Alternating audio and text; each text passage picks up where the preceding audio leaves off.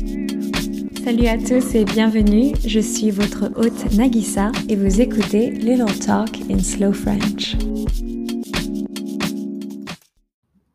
Bonjour à tous, comment allez-vous? J'espère que vous êtes en forme. Être en forme, c'est to be fit.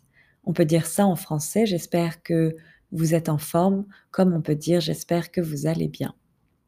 Avant d'attaquer le sujet du jour, je voulais dire une petite chose. La dernière fois, j'ai fait un épisode sur Roland Garros. Roland Garros, c'est un tournoi de tennis en France. Et je vous avais raconté que j'avais fait un pari avec un ami. Faire un pari, c'est to make a bet. Petite précision, ça s'écrit P-A-R-I. C'est pas comme la ville de Paris, P-A-R-I-S. Donc là, c'est Paris, P-A-R-I. Donc, j'avais fait un pari avec un ami. J'avais parié que le joueur Tsitsipas, c'est un joueur grec, Greek player, j'avais parié que le joueur Tsitsipas allait gagner la finale de Roland Garros contre Novak Djokovic.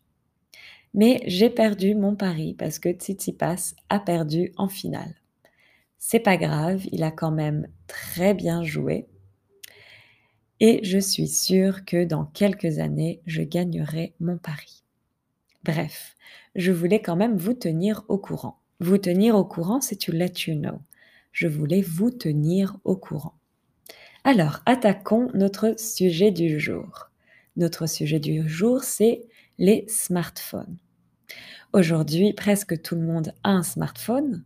Les smartphones sont quasiment indispensables à nos vies. Quasiment, c'est un peu pareil que presque, ça veut dire almost. Donc les smartphones sont quasiment indispensables à nos vies, professionnellement, socialement. C'est un outil qui est très pratique. Un outil, c'est a tool. Donc c'est un outil qui a beaucoup d'avantages. Et donc, je voulais parler aujourd'hui de l'impact du smartphone. Qu'est-ce qu'il se cache derrière les smartphones? Alors, aujourd'hui, sur la planète, sorry, I'm gonna have to cough. aujourd'hui, sur la planète, on est très nombreux. On estime que on est environ, on est entre 7 et 8 milliards sur la planète. Un milliard, c'est a billion. Donc, nous sommes très nombreux sur la planète. Et on estime également que, en moyenne, on utilise notre smartphone pendant environ 21 mois. 21 months. Donc nous sommes très nombreux et nous utilisons notre smartphone une courte période. Donc nous changeons notre smartphone régulièrement. Au final, ça veut dire qu'il y a beaucoup de smartphones qui sont produits parce que donc il y a beaucoup de smartphones qui sont utilisés. Pourquoi on change régulièrement notre smartphone? Il y a plusieurs raisons. Une des raisons, c'est l'obsolescence programmée. L'obsolescence programmée, c'est quand les fabricants de smartphones, les fabricants de smartphones comme iPhone, euh, comme Apple, pardon, comme Samsung, Huawei, etc., c'est quand les fabricants de smartphones font en sorte de réduire la durée de vie des smartphones pour que le consommateur achètent régulièrement des smartphones. La durée de vie, c'est life expectancy. Donc, ils réduisent la durée de vie des smartphones. C'est donc l'obsolescence programmée. Une autre raison, c'est que les fabricants de smartphones sortent régulièrement des nouveaux modèles. Il y a toujours un nouveau modèle, donc bien sûr, le consommateur a la tentation de acheter toujours, de toujours acheter le dernier modèle. Donc au final, on achète beaucoup, beaucoup, beaucoup de smartphones. Et tout ça, bien sûr, ça a un impact sur la planète, sur l'environnement. Et cet impact, il se fait en trois phases. La première phase, c'est la production. La deuxième phase, c'est l'utilisation par le consommateur. Et la troisième phase, c'est la fin de vie. The end of life? Ouais, la fin de vie. Alors, regardons un petit peu en détail ces trois phases. La première phase, donc la phase de production, est très très polluante. Elle a beaucoup d'impact sur l'environnement. Quand les fabricants de smartphones produisent leur smartphone, ils ont besoin, they need, ils ont besoin de beaucoup de composants. Et parmi ces composants, il y a les métaux rares. Les métaux rares, en anglais, c'est aussi rare metals. Les métaux rares, aujourd'hui, on en trouve partout, donc dans les batteries de téléphone, dans les batteries d'ordinateurs, dans les imprimantes, les voitures électriques, les disques durs, hard drives, les disques durs, etc. Et pourquoi est-ce que l'extraction des métaux rares est-elle si polluante? D'abord, quand on doit extraire des métaux rares, on doit d'abord ouvrir des mines. Une mine, c'est a mine. Par exemple, une mine à charbon, c'est a coal mine. Donc, on doit d'abord ouvrir des mines à métaux rares et pour ça, il faut détruire la végétation. Donc déjà, ça, ça a beaucoup d'impact. Ensuite, pour l'extraction des métaux rares, on a besoin de beaucoup de produits chimiques. Et ces produits chimiques, ensuite, ils vont être dans les sols, in the ground, et dans l'eau. En plus de ça, c'est un processus, le processus d'extraction, c'est un processus qui demande beaucoup d'eau et beaucoup d'énergie fossile. Donc, tout ce processus d'extraction des métaux rares est extrêmement polluant. Une petite précision aussi, donc c'est quelque chose que j'ai découvert également. On appelle donc les métaux rares, on dit les métaux rares. Donc rare, ça veut dire bien sûr qu'il n'y en a pas beaucoup, mais en réalité ce n'est pas vrai. Les métaux rares sont très nombreux sur la planète. Il y a beaucoup, beaucoup, beaucoup de métaux rares. La raison pour laquelle on les appelle comme ça, c'est parce qu'ils sont si difficiles à extraire. So I discovered this that rare metals are not actually so rare. You have them everywhere, so they're kind of wrongly named. We call them like this because they're really difficult to extract. The whole process is very difficult. Donc le processus d'extraction est très complexe et très compliqué ou complexe. Ensuite, cette, donc, cet impact environnemental est catastrophique pour l'environnement, mais également pour les populations locales. Bien sûr à cause de la pollution des sols et de l'eau, mais aussi parce que c'est tout un processus qui crée des conflits. D'ailleurs, on appelle souvent les métaux rares les minerais du conflit. Les minerais, c'est minerals, so conflict minerals on les appelle les minerais du conflit, les minerais du conflit. Par exemple, au Congo, en Afrique, il y a beaucoup de mines à métaux rares et tout ça, ça encourage les conflits. Parce que beaucoup de mines sont tenues, sont tenues, sont gérées par des groupes paramilitaires, des groupes armés. Des groupes armés, donc, c'est des groupes qui ont des armes. Les armes, c'est weapons. Donc c'est tenu par des groupes armés. Et avec l'argent, ils payent, ils financent leurs armes. Ils peuvent acheter des armes. Donc bien sûr, toute cette fabrication, toute cette extraction de métaux rares, cette utilisation des métaux rares, ça soutient, it supports, ça soutient indirectement les conflits armés au Congo et peut-être dans d'autres pays. Oups là, pardon, mon micro est en train de tomber. Euh, alors, donc ça, c'est la phase de production. Et dans la phase de production, il y a aussi le packaging. En français, on peut dire le packaging. Donc, quand on achète un smartphone, bien sûr, il y a tout le packaging. Donc, il y a le du plein de plastique, du papier, etc. Et ça paraît être pas grand-chose, it doesn't seem like much, ça paraît être pas grand-chose, mais quand on pense encore une fois au fait que il y a des milliards de smartphones qui sont produits et qui sont utilisés dans le monde, ça fait au final beaucoup, beaucoup, beaucoup de packaging. Donc ça aussi, ça demande beaucoup de matériaux, ça demande du plastique, donc c'est polluant et ça crée des déchets. Les déchets, c'est waste.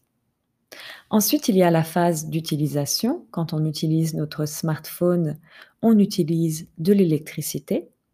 Donc bien sûr, produire de l'électricité, c'est aussi un processus qui est polluant, mais ça dépend parce que si par exemple notre électricité vient d'une source, d'une ressource renouvelable, d'une énergie verte, alors dans ces cas-là, c'est un processus qui est moins polluant.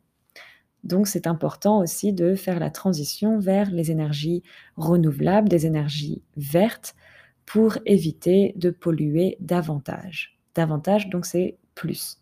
Tu pollutes more, de polluer davantage. Et ensuite, il y a la fin de vie. La fin de vie des smartphones est également très problématique parce que bien sûr, ça crée des déchets, des déchets électroniques, e-waste. Et tout ça, donc, c'est énormément de déchets et c'est quand même très difficile à recycler. Par exemple, les métaux rares sont très compliqués à recycler parce qu'ils sont très petits et ça demande tout un travail, de, ça demande des moyens très très complexes. Donc, en tout, entre ces trois phases, la production de smartphones, la fabrication de smartphones est très polluante et a un impact très fort sur la planète. Qu'est-ce qu'on peut faire? C'est compliqué, bien sûr. Est-ce qu'il y a des solutions? Il y a toujours des solutions, bien entendu. Bien entendu, c'est la même chose que bien sûr. On peut dire bien sûr ou bien entendu. Tout d'abord, c'est aux entreprises, aux fabricants de smartphones de faire des efforts. Il faut qu'ils arrêtent, par exemple, l'obsolescence programmée qu'ils arrêtent de, comment dire, qu'ils arrêtent cette euh, tactique. Ensuite, il faut qu'ils essayent de produire de manière plus responsable et plus éthique, donc également de mieux traiter leurs employés et d'essayer de trouver euh, une manière plus responsable d'extraire les métaux rares et de trouver des moyens de recycler les métaux rares. Par exemple, Apple a créé une machine, je crois qu'elle s'appelle Daisy, pour, pour recycler les métaux rares. Et ensuite, c'est important de faciliter la réparation.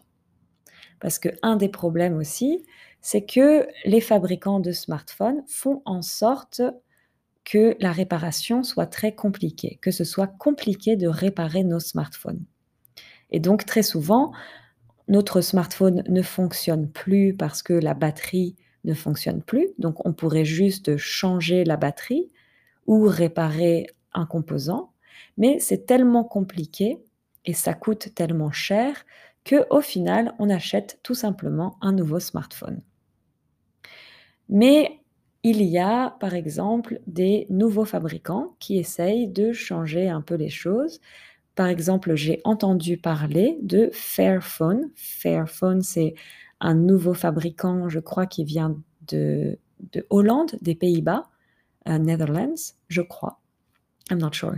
Euh, et donc, ils essayent de faire, de fabriquer des smartphones de manière plus responsable. Par exemple, ils ne, font, ils ne pratiquent pas l'obsolescence programmée. Ils font en sorte que ce soit très très facile de réparer son smartphone, que ce soit très facile de remplacer sa batterie. Sur YouTube, il y a une vidéo qui montre qu'on peut changer sa batterie en 8 minutes avec un portable Fairphone. Et en plus de ça, sur leur site web, ils incitent, les consommateurs à changer leur portable, à changer leur smartphone seulement si c'est vraiment nécessaire. Ils disent que le meilleur smartphone, c'est celui qu'on a déjà dans la poche. The best smartphone is the one that you already have in your pocket. Donc, ils disent ça sur leur website.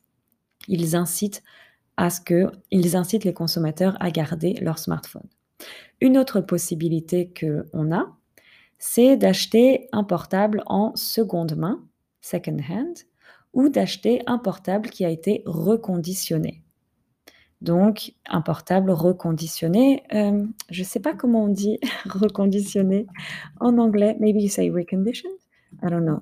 Un smartphone, pardon, je suis désolée, je cherche en live reconditionné. en anglais. Parce qu'en français, en France, on a de plus en plus de portables qui sont reconditionnés. On a par exemple Black Market, c'est une entreprise qui fait des portables reconditionnés. Ouais, c'est recondition tout simplement, de ce que je vois.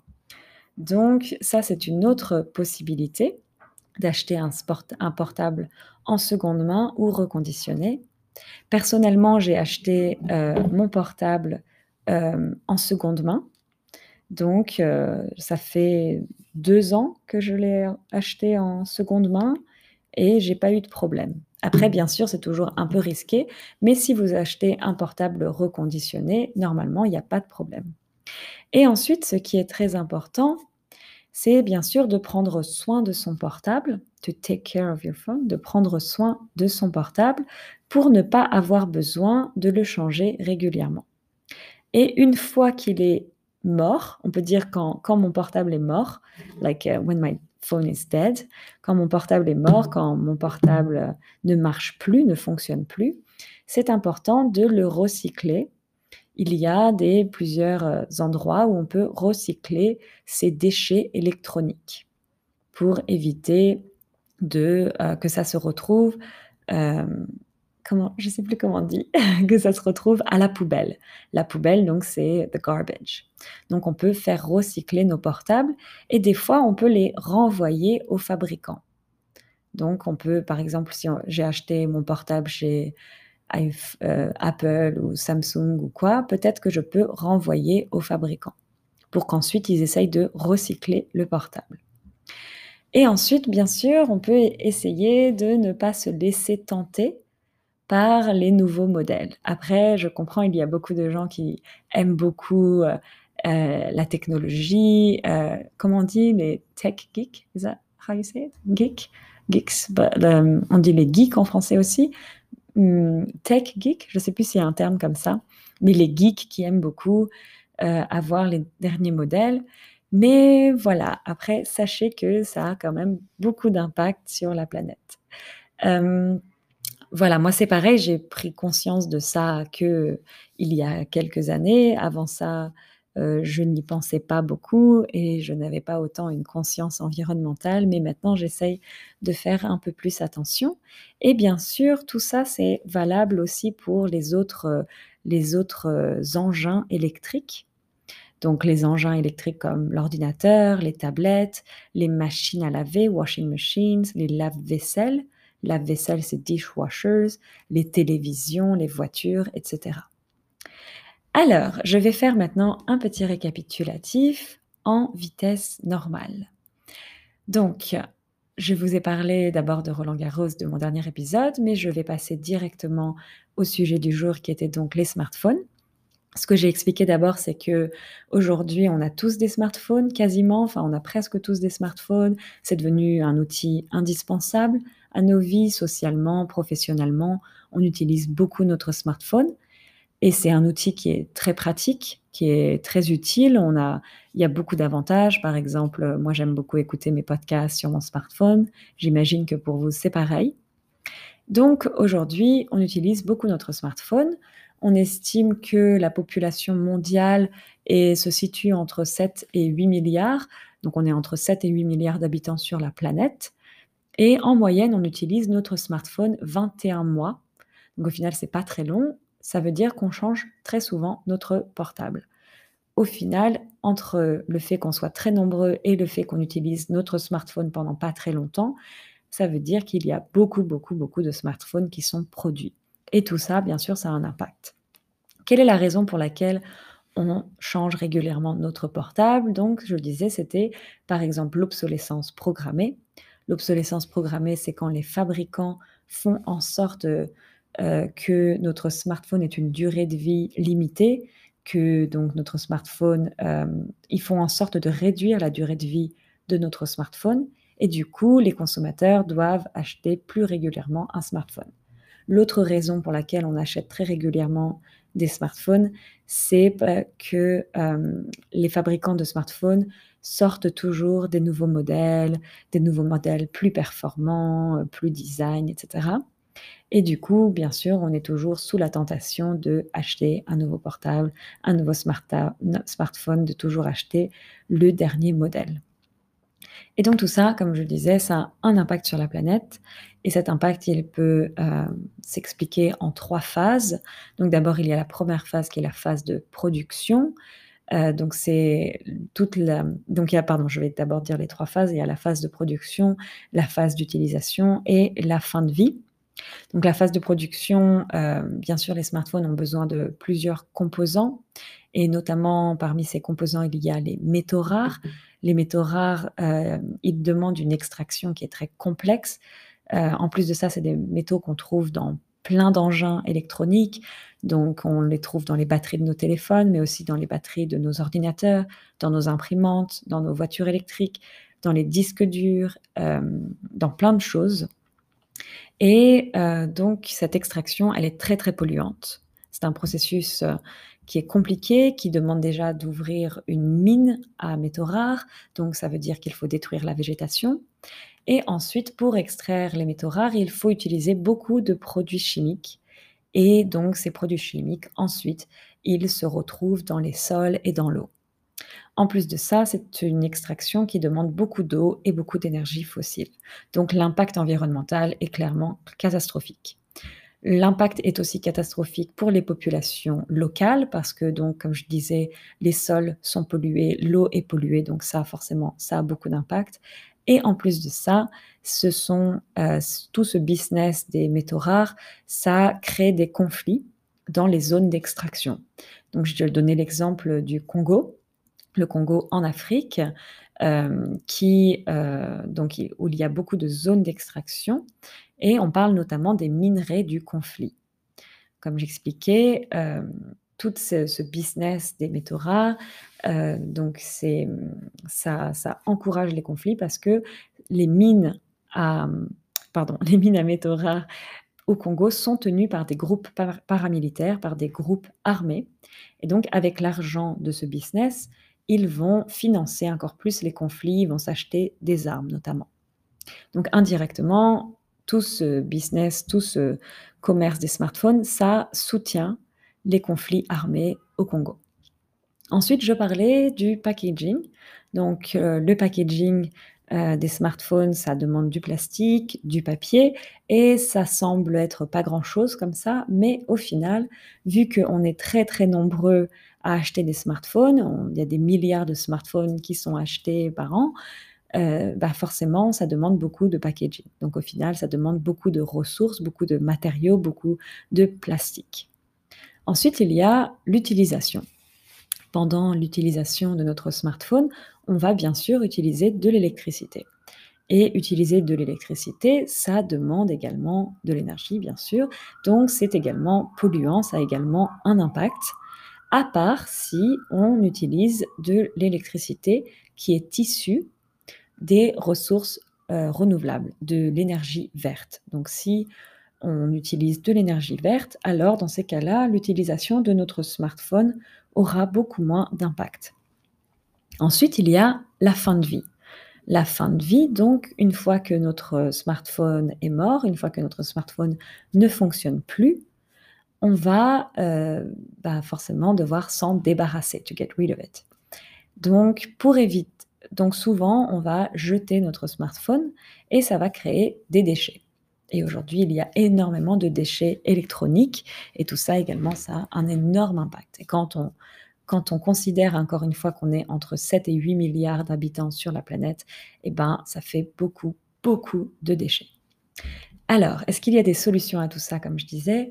Donc oui, il y a des solutions. Tout d'abord, bien sûr, il faut que les entreprises soit agissent de manière plus responsable, qu'elles produisent de manière plus responsable, plus éthique, qu'elles arrêtent l'obsolescence programmée, qu'elles fassent en sorte que les processus d'extraction soient moins polluants, que la production des smartphones soit moins polluante, de rendre également euh, les portables plus faciles à réparer, parce que ça c'est également un gros problème. Les portables sont très compliqués à réparer et donc au final on achète un nouveau portable plutôt que de le réparer parce que c'est trop compliqué et trop cher.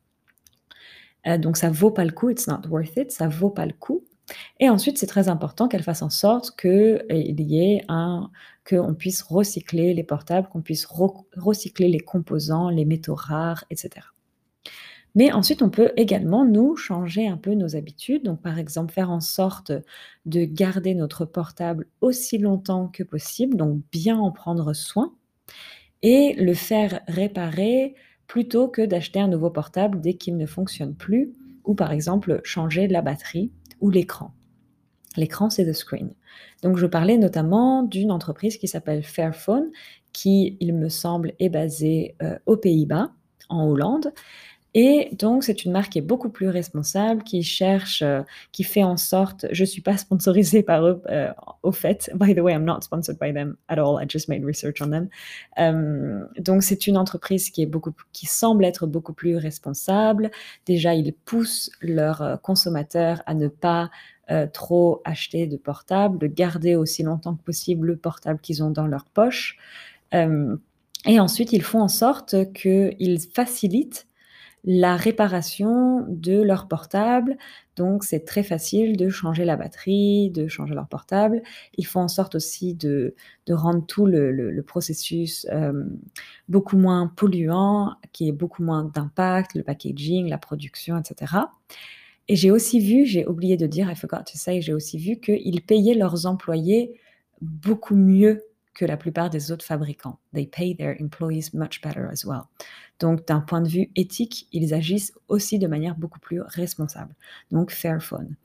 Ensuite, l'autre possibilité qu'on a, c'est d'acheter un portable en seconde main ou acheter un portable qui est reconditionné. Aujourd'hui, il y a de plus en plus d'entreprises qui reconditionnent leurs portables. Et comme je disais, on peut aussi l'acheter en seconde main. Bien sûr, c'est un peu risqué parce que on n'est jamais sûr. Mais personnellement, j'achète mes portables en seconde main depuis plusieurs années. Sorry. depuis plusieurs années, j'achète mes portables en seconde main. Et j'ai jamais eu de problème. Il faut après faire attention et bien se renseigner sur le portable avant de l'acheter et le tester, bien sûr. Voilà. Et ensuite, je disais que bien sûr, ensuite, il faut, c'est important à la fin de vie du portable, une fois que notre portable est mort, de ne pas le jeter, mais de bien l'amener à un endroit pour faire recycler les déchets électroniques. Voilà, et tout ça, comme je disais, c'est valable avec tout plein d'engins électriques, les ordinateurs, les tablettes, les machines à laver, les lave-vaisselle, télévision, voitures, etc.